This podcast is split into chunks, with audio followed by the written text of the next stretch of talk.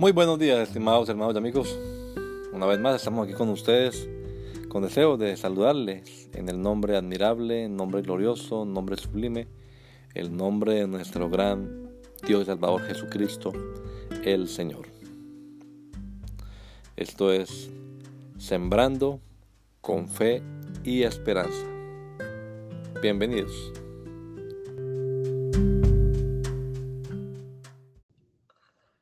A Dios. Procura con diligencia presentarte a Dios, aprobado, como obrero que no tiene de qué avergonzarse, que usa bien la palabra de verdad. Segunda Timoteo capítulo 2, versículo 15. Que el me gusta que más nos interese sea el de Dios. El apóstol se vale de un imperativo que tiene los matices de procurar con diligencia y celo un celo persistente además, y hacer todo lo posible.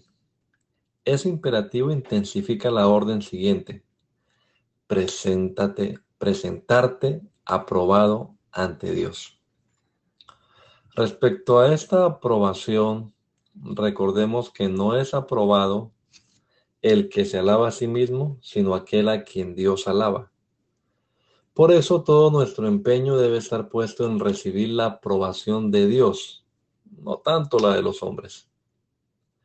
Qué oportunas son estas palabras en estos días de tantos fanáticos y seguidores, de tantos me gusta y de suscriptores, de tanto manejo de imagen y de marketing. ¿Qué sacamos con quedar bien ante el pueblo pero mal ante Dios? Al final no va a ser sino ante el mismo Jesucristo que escudriña las intenciones de nuestro corazón, ante quien vamos a comparecer. Qué bueno que al terminar nuestra carrera en esta vida escuchemos la voz de Dios diciendo, bien, buen siervo y fiel. En lo poco has sido fiel, en lo mucho te pondré. Esa es la prueba que debemos pasar. Que el Señor Jesucristo nos regala a todos un hermoso día hoy. Maranata, gracia y paz.